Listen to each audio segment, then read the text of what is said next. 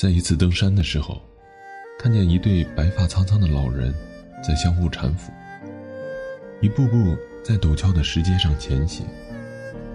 我在想，这么大岁数了，怎么还来爬这么陡峭的山？有些好奇的我，便上去问了问。我说：“老爷爷，你和老奶奶爬这么高的山累吗？”他笑了笑说。不比你们年轻人了，体力有些不支啊。我又问：“那您怎么还爬这么陡峭的山呢？”他用和蔼的口气说：“我们年轻的时候常常爬山，这个习惯呀，一直没有变过。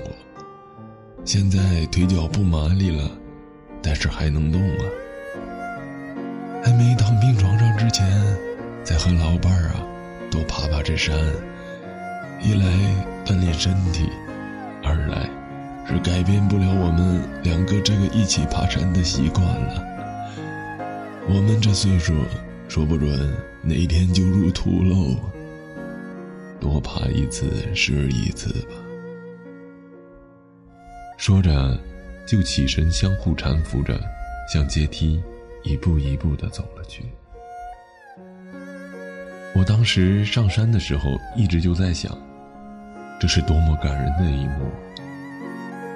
难道这就是执子之手，与子偕老吗？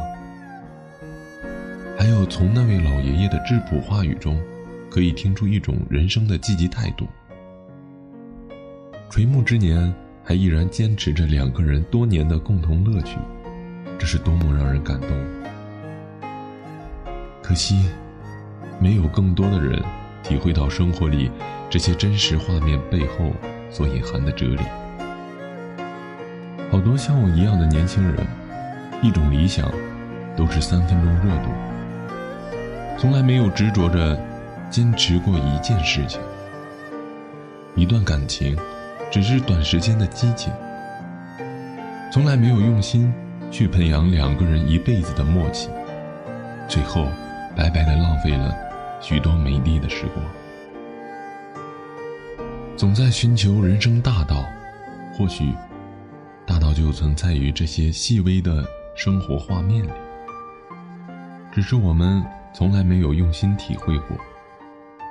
想到这里，我忽然觉得那些疲惫已经抛到了九霄云外，脚步也轻盈了许多，一步步的。向山顶走过去。